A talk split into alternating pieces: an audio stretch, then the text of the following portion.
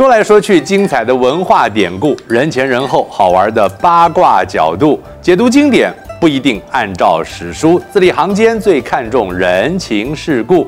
我是冯翊纲，为您说人解字。今天呢，我们有一个关键字是“伯父”的“伯”，古人以伯仲叔季来表示兄弟长幼的排行次序，伯就是兄弟里面排行最长的人。伯也运用在称谓之中，伯父就是父亲的哥哥，大伯就是丈夫的哥哥，伯伯是对长辈的称呼，伯也可以读成霸，古代称诸侯盟主为霸，通霸道的霸，比如说春秋五霸。刘伯温，他本名叫刘基。是明朝的政治家、军事家、文学家，本来是元朝的进士，任官多年，对元朝的腐败有深刻的认识。归隐还乡，写了《卖柑者言》，讽刺元朝高官。表面上是光鲜亮丽的治国之才，实际上是腐朽不堪。金玉其外，败絮其中。在卖柑者言当中，指的是卖橘子的人所卖的橘子，外表看起来像金玉一样华美，剥开来里面干得像是破棉絮。刘伯温借着表里不一的橘子来比喻当时的官员，这些官员虽是庙堂之气，有治理国家才能的人，俄大官托长身者，昂昂乎庙堂之气。却无能替百姓谋福，陷他们于水火，自己坐高堂，骑大马，享尽荣华富贵，欺世盗名的行径和金玉其外，败絮其中的橘子没有两样。金玉其外，败絮其中，就形容外表美好而内质破败。老师，你知道在日本金玉什么意思吗？什么意思？折完啊？还是不懂？你把折的那个三点水给去掉。我知道了，那所以我们说金玉其外，败絮其中，是不是在形容日本人那边都海尿尿啊？哇，你真敢讲！在归隐期间，刘伯温完成了著作《玉离子》，内容以寓言故事批判时政，避开文字狱，也让道理更浅显易懂。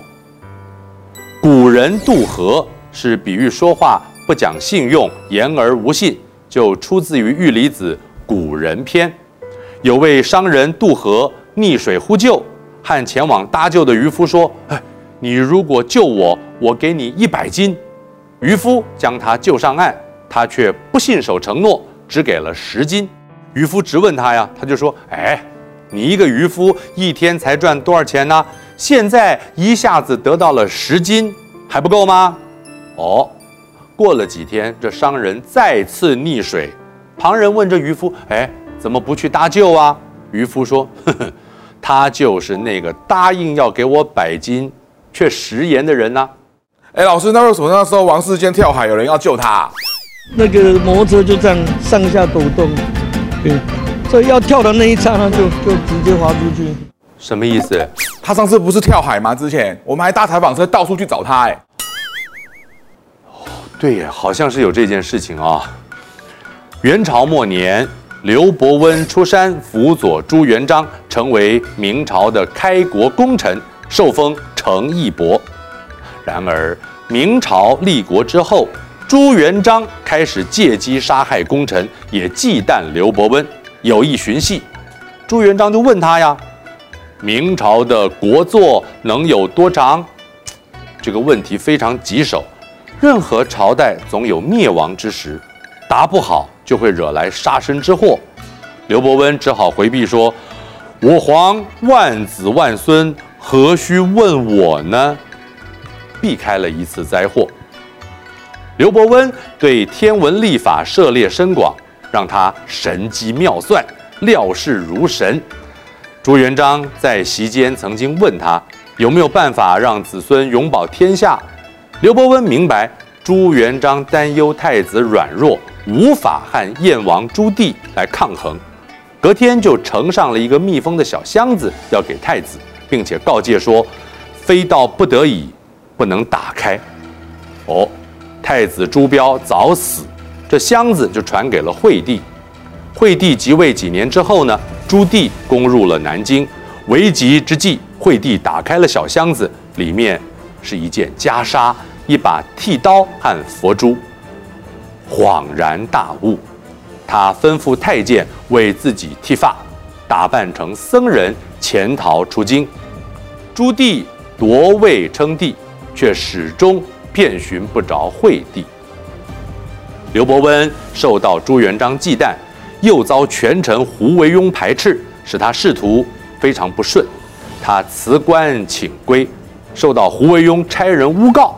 说刘伯温看中了家乡一块有王气的土地，让他只好留在京中。四年之后才因病回乡，一个月之后就病逝了。